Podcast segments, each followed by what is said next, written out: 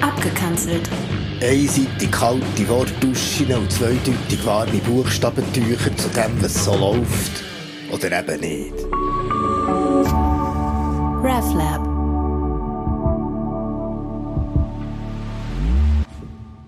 Komm rein, oder warum ich keinen Flüchtling müsste aufnehmen ein Haus, eine Tür, Fenster, eins, zwei, da sind sie, komm rein, es gehört rein, es heisst Spielhaus. So sind wir als Kind vor der Kiste geknäult, vor dieser Scheibe mit einem Zvieri ohne Säulen, wo uns in ein Spielhaus einlädt, in dem nichts machen kannst, wo sie bewegte Bilder auf die legen, anstatt deine eigenen Bilder zu bewegen und die anmachen, um über Sachen zu lachen, wo sich Erwachsene ausdenkt haben und irgendetwas zu basteln, so ein Mandli aus Stein, wo am Abend wieder im Abfall gelandet ist. Schon als Kind habe ich mich gefragt, warum hocke ich da? Was mich doch viel mehr gepackt hat, der blöde Dennis ihre Kappe mit einem Hundegagel zu füllen und fest auf einen Ring zu drücken. Oder am Abwart, wo ich es wieder mal beim Schutten die Bauen vorgenommen hat, seinen Briefkasten mit Konfetti zu füllen, im Mikro eine Stinkbombe zu verdrücken und dort Verkäuferinnen angefangen haben, die Eier rauszuräumen. Oder im Coop als Mutprobe zu klauen und der Chef dort gemeint hat, nachdem ich meiner Mutter mit Diebstahl beichtet habe und mit ihr haben müssen antraben. Eh, schaut, Frau Kessler, das ist nicht so schlimm. Das ist alles einberechnet. Das ist Schule fürs Leben. Das ist mein Spielhaus da draussen und nicht vor dieser Scheibe, wo mich mit ihrer fiesen Magie zwingt, vor ihr zu bleiben, wo mich lähmt, etwas zu probieren.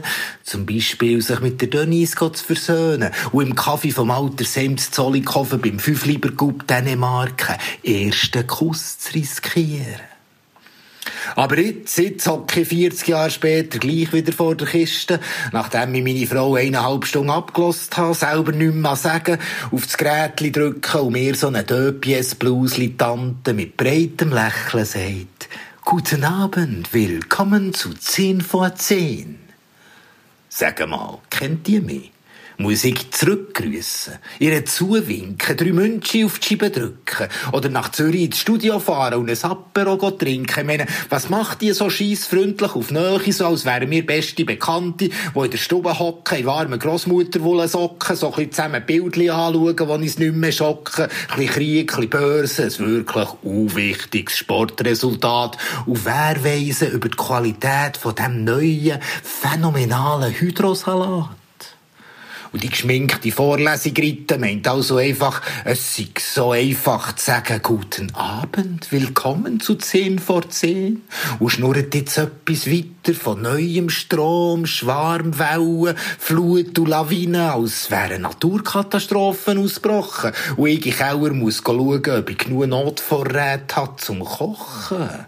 Das haben wir ja jetzt nach Corona. Aber ich sehe nur Menschen, die früher an Haut und Knochen, die haben müssen laufen und fahren neben toten Leuten am Strand, im Wasser, am Wegrand und jetzt im Matsch oder Staub stehen vor so Zäunen aus Stacheldraht, wo kilometerweise an der Grenze liegt wie eine riesige Dornenkrone, mit denen wir uns selber und vor allem die Leute öffentlich verspotten verraten und verhöhnen, sie blutig ausschliessen aus unserer Zone und daheim, ja, daheim hängt irgendwo im Ecken scheinheiligen Ikonen.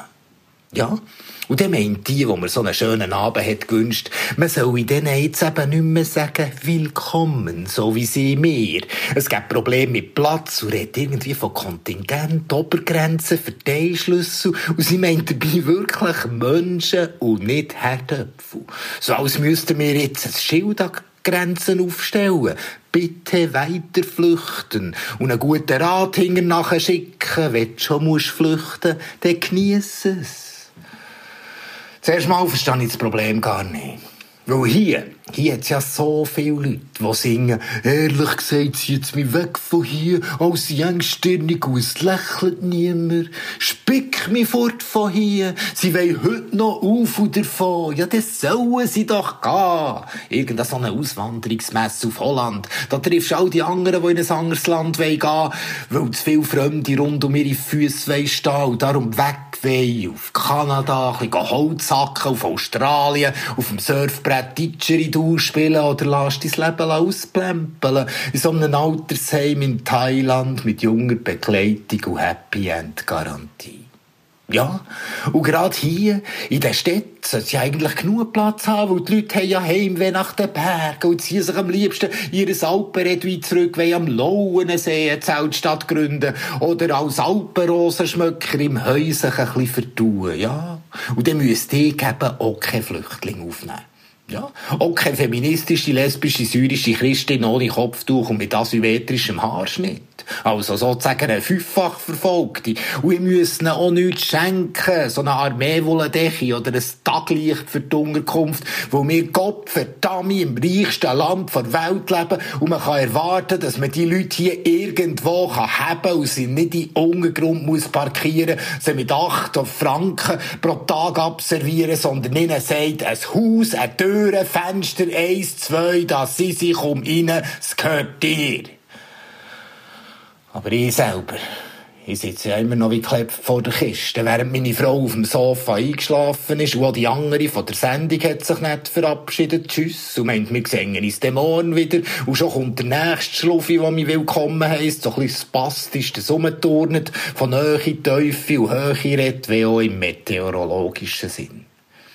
Ich will abstellen, weil ich mit den Leuten, die sich mir da über nett aufdrängen, aber weder schmücken noch sich anlängen, meine Abende eigentlich nicht verlieren So von wegen meine eigenen Bilder bewegen, anstatt fremde Bilder auf mich legen.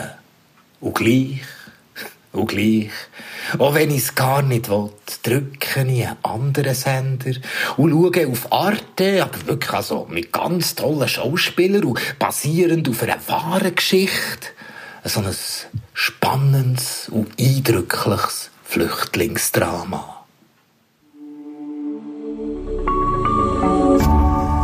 RefLab